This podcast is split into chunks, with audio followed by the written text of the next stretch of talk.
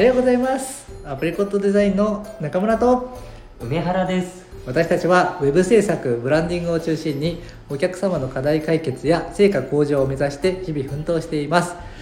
このチャンネルはデザインをお仕事にしている人またこれからデザインのお仕事に関わりたい人に向け現場からリアルな声をお届けするチャンネルです。ってちょっとジョンちゃんっぽく言ってみました。ああ全然似てなかったです、おはようございおはますようございます。はい。あの今日もはい。引き続き、えージョンちゃんは忙しぶってるので。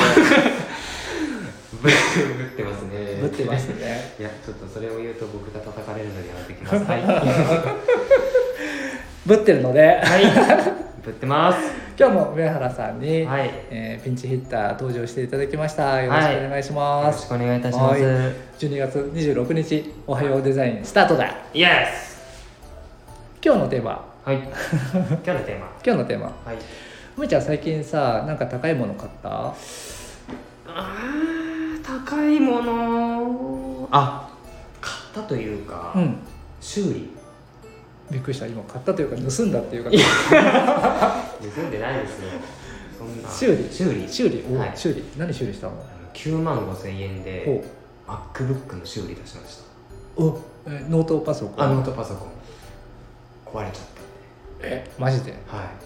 あもうもう治って戻ってきたんですけどおう。あのー、ちょっとゆ床にボンって電源ついたままえ。落としちゃってえで画面が接続不良でえ虹色のなんかあいろんな光でね線ができちゃってほうほうほうそこから映らなくなっちゃったんえですええでその修理のために MacBook を出してうん。9万5千円えです、えそれはアップルに？アップルです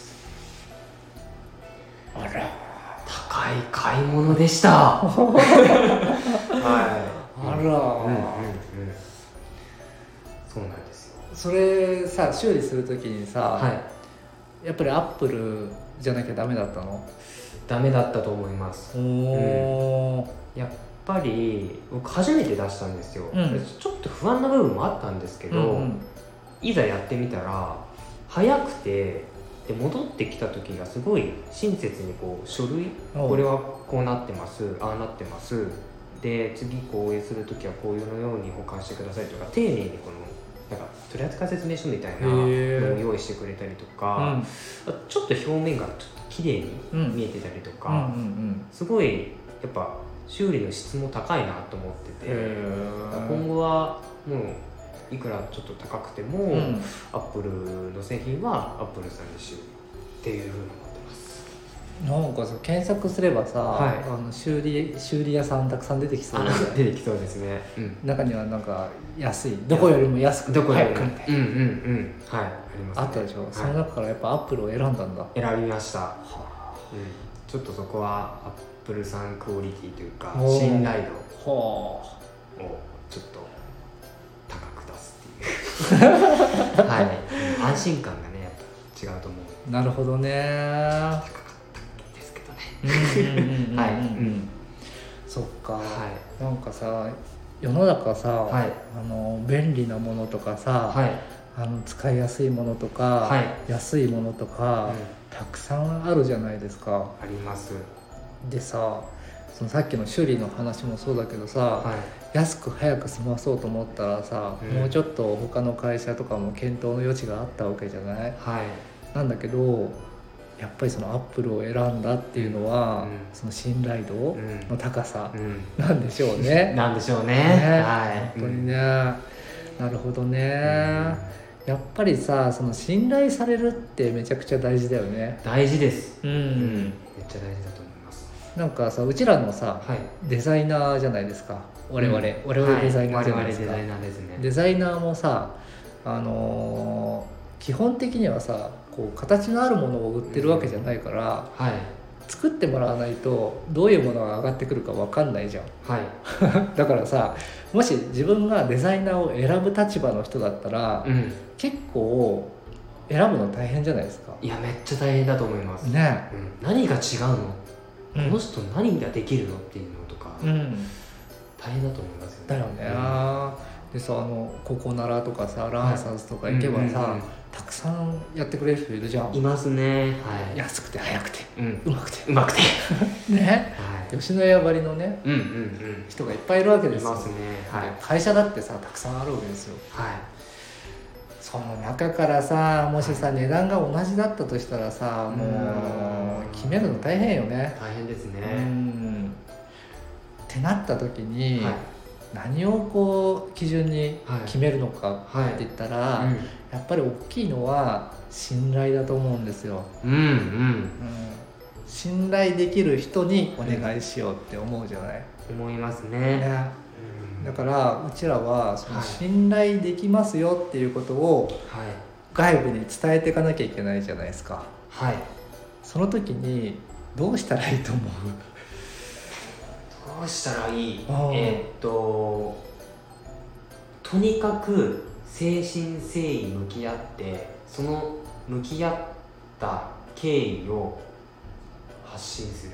ああなるほどね。で見てもらう。こういうお仕事いただきました、こうこうこういう課題があってこういうふうに向き合ってあの結果こういう形でアウトプットしましたみたいな、うん。そういう一連の流れを見てもらう。うん。でそれを多分積み重ねていくとこうおのずと信頼っていうのを増していくのかな。るほどね、はい。うんあのーはい。まさにその通りなんですよなね。へえうんうんでさはい。あの、まあ、我々のようなお仕事って、はい。まあ、他の業界にも似たような形のお仕事があって例えば、えー、と住宅屋さんだったりとかそのさ実績は見れば分かるんだけどうん。その設計士さんにお願いしたらどういうものが出来上がってくるかって依頼しなきゃ分かんないじゃない。わかんないです。だから 住宅業界も我々のそのデザイン業界とちょっと似てるところがあるんですよね。ううんん。はいで住宅業界のそのホームページもうちいっぱい作ってるじゃないですか。はい。でそうするとねその消費者さんのその動線というかなサイトに入ってきた後どういうふうにこうサイトを見ていくかっていうのは大体こう分かってくるんですよ。うん。はい。でねまずやっぱ見られるのは実績なんです。へえやっぱ実績か。実績。はい。どんなにさホームページがおしゃれであってもさ、はい。作ってるものがさうん。自分とちょっと違うなピンとこないなって思ったら弾いちゃうじゃん。はい。だからまずは実績見て、うん。ここだったら大丈夫そうだなっていう確認をするわけですはい。でその後会社概要のページ行くんですよ。ああもう決まってるんですね。大体大体ね見る流大体れがね。うーん。そう。で会社概要のページ見るってどういう意図で見てると思う？誰が作ったか？会社概要だ会社概要だから会社名とかさ、うん。所在地とかさ資本金とかさ代表者とかさそういうその会社のプロフィールが書いてあるページですよ。ああそういうページジを見る意図って何だと思います、信頼できるこああそうだね、とはい。まあ大きな買い物をするじゃん。何千万っていう大きな買い物をするから、うん。その潰れてもらっちゃ困るんですよ会社がね。うんうん。なんかこの会社本当に大丈夫かなっていうのをちょっと確認します。ああなるほど、はい。その次どこへ行くと思います？実績見て会社のプロフィール見たら、はい。次見るのはサービス内容。おー。か人スタッフ。おー。スタッフなんです。あそうなんですスタッフページなんです。おー。は ここまで我々そのデザイン業と同じ、似てると思うんですよ。い、うーん。うちらもねあのサイトに来た人がはい。まず実績見て、はい。ちゃんとした会社がなのかっていう会社概要を見て、はい。どういう人が作ってるかっていうスタッフ紹介のページへ行くわけですよ。はい、はい。同じです。でそこからうん。そこからですよ。例えば A 社 B 社 C 社でこう検討してるとするじゃないですか。はい。で、えっと、A 社はスタッフページがあって、はい。あじゃあ A 社はスタッフページがない。です。はい。あの顔出したくないから。うん。うん。はい、B 社はスタッフページがあります。うん。うんでも当たり障りないことが書いてあります。うーん。はい。C 社はうん。スタッフページがあって、うん。スタッフの個別のページもあって、うん。しっかりとスタッフのことが書いてあります。はい。さあ A 社 B 社 C 社どのスタッフから買いたいですか？僕は C 社 C 社はい。なぜですか？えっと情報を知れるから、うん。その分安心できるというか、おいざこうお仕事依頼した時に、うん。コミュニケーションとかそういった部分ですごいスムーズになっていくと思うんですよね、うん。あらかじめスタッフさんのことを知ってると、うんうん。そういう意味でもやっぱ、まあ、僕だったら C 社を選ぶって感じですなるほどね、はい、うん。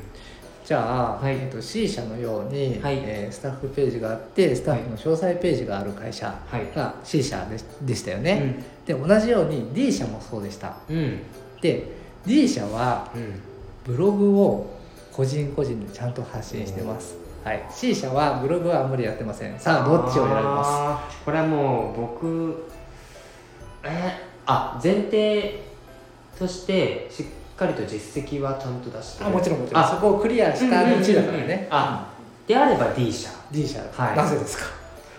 もっとわかるか もっとわらもっとわかるから。そうですね。モアが知れるみですよね、はい。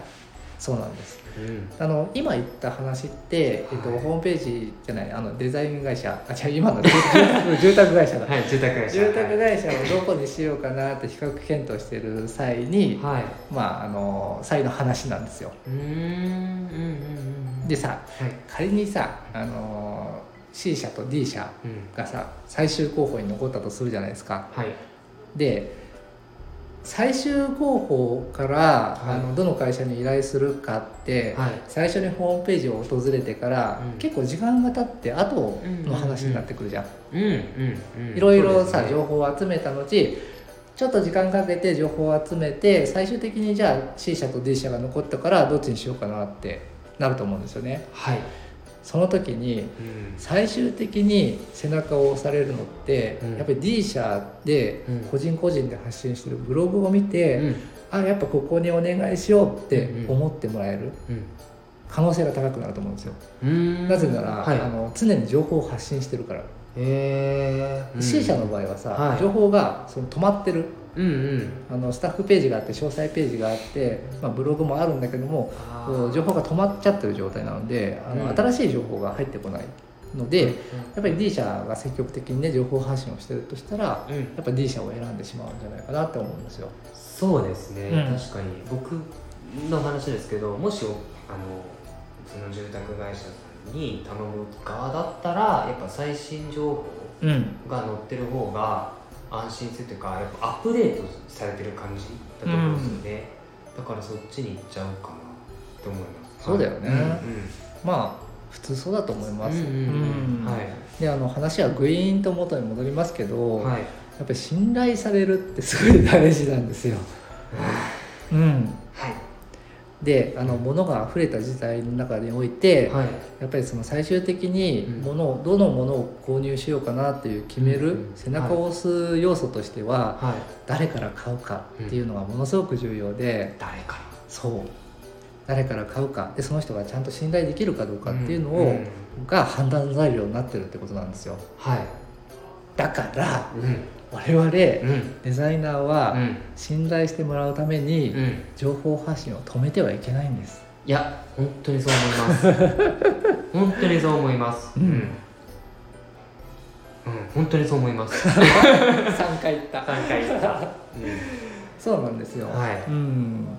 まあねあのーなかなかね情報発信って難しいと思います。難しいと思います、うんで特にね梅ちゃんとかはさまだはアシスタントをやってるから、はい。あんまりこうなんか見てる人に役に立つ情報って発信するのって難しいじゃないですか、うん、難しいです、うん。でそういう役に立つ情報とかっていうのは、はい。まあ、今は発信できなくてもはい。ゆくゆくはそういうね発信をした方がいいと思うんだけど、うんうん今は今できる発信をした方がいいと思うんですよ、はい。そのアシスタントっていう立場でうん。立場って今しかできないじゃないですか、そうそうなんですね。はい。だからその立場からの発信って今しかできないので、まああの気取らずに、うん。うん、あのプライドは捨てていただいて、うん。あの情報発信をねしていただくことによって、うん。あの梅原さんって人にお願いしたいなっていうふうに思ってくれる可能性がうんうんうん。1ミクロンあるかもしれない。そうですね 1ミクロン。1ミクロンぐらいあるかもしれない。けどやっぱそのもう情報発信をこう一個一個やっていくことで、うん。1ミクロンずつ増えていくみたいな感じですよね。そうですそうです、はい、うん。うんうん仮にさはい。その梅ちゃんがさじゃあ毎週毎週じゃない、毎日情報発信していましたとするじゃないですか、はそれを仮に毎日見てる人がいたとするじゃないですか。いはい。でそのね1回の接触はいえー今日ブログ更新しましたお客さん見に来ます。はい。それが1回。一回。で翌日もブログ更新しましたお客さん見に来ます、うん。これで2回目の接触になります、うんうん。それがはい。1週間続いたら7回お客さんと接触することになるんですよね。あ機会が増えてる。増えてる、あうん。は人って面白いもんで、はい。その接触回数が増えれば増えるほど信頼が増すんですよ。いへえもうちゃんと数値として出てる。これはね研究されているんですよ。へえ。はい。うんうんうんなので、うんはい。あのーまあも問題はねその今日ブログを書いて、はい。えっと、次回うん。2日目にブログを書いて、うん。お客さんが見てもらえない可能性もあるわけですよ。そうですね。だからあのうん。今日発信する内容を気に入ってもらって明日も見に来てほしいあ見に来てもらえるような記事を発信しなきゃいけないっていうところがあるんですよ。うんうんうんうん。だからあの継続的にねその、まあ、よく言われるリピーターさんですよね、うんリピーターになってもらえるような記事を書かなければいけない。発信をしなきゃいけない。なるほど。ので、はい。はい、その辺もね注意していただきながら情報発信をしていただくと、はもう本当にデザイン業ってあの形がないので何回も言いますけども、はい。形があるものを売ってるわけじゃないので、はい。信頼実績ってめちゃくちゃ大事なんですよ、大事ですね。うん。もう逆に言ったらそれしかないというか、うんうんうん。だからそこをあのちゃんとやらない人はうん。置いてかれちゃうよっていう、置いてかれちゃう。は気をつけないと。い気をつけないと。一個質問です。などうぞ。中村さんがそのリピーターさんのために、うんこう情報発信していくためにこう気をつけてることとか、うん。意識してることって何かあったりしますか？ああこれはね、はい。あの万人に向けて書かないっていうあところはすごく意識してます。へはい、うんあの僕の場合はねその経営者という立場なんで、えはい。まあ、経営者かけるデザインかける、まあ、ブランディングマーケティングとかっていうね掛け算はあるんだけども、はい。一応その経営者としての発信をしているのであの見てほしい人はあの経営者なんですよ。うんうん。だからその人たちに向けて記事を書いているので、はいあのそういうところかな気をつけてるところって言ったら。あーうんうんうんうん。なんか変に例えば僕みたいなまだアシスタントさんのデザイナーに向けてうん。書いても意味がないっていうかおまあーえー、と中村さんがこう見てほしいなって思ってる人にはたどり着かないってことですよね。そうだね、うん。あのビジネスをやってるわけじゃん我々は、はい。だからその情報発信をするゴールってうん。情報発信した後のゴールっていうのは、はい、やっぱりあの集客だと思うんですよ、ああ、うんそこにつながらないとあいけないと思うんです、基本的には、うん。だからあの梅ちゃんがはい。アシスタントっていう立場を生かして、はい。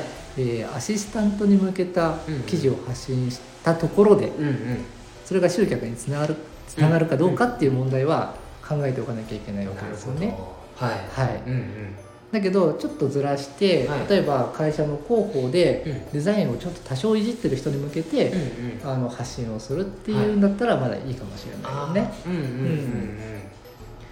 目的に合わせてそうそうそうそう、はいあのー書くことが目的になっては、うんあの意味がないのでじ。はい。ちゃんと自分が書くことにどういう目的があるのかっていうのはあらかじめ決めた上でうん発信をしていかなきゃいけないということですね。はい。はい、よくわかりました。はい、ありがとうございました。はい。はい、20分も話しちゃいました。すみません。いやいや盛り上がってましたね。ないです。はい。はい、ということでね、あのーこれで年末年始にね入ってきますんでね、はい。あのーね年明けっていうのはこうリスタートできますんでねうん。うん。今年全然情報発信できなかったわっていう人は、まあ、年末年始をきっかけにね、うん。うん。来年こそは今年こそ今は年こそは。情報発信ちょっと頑張ってみようかなって思ってもらえたら嬉しいなと思いますうん。嬉しいと思う。僕も嬉しいです。はい。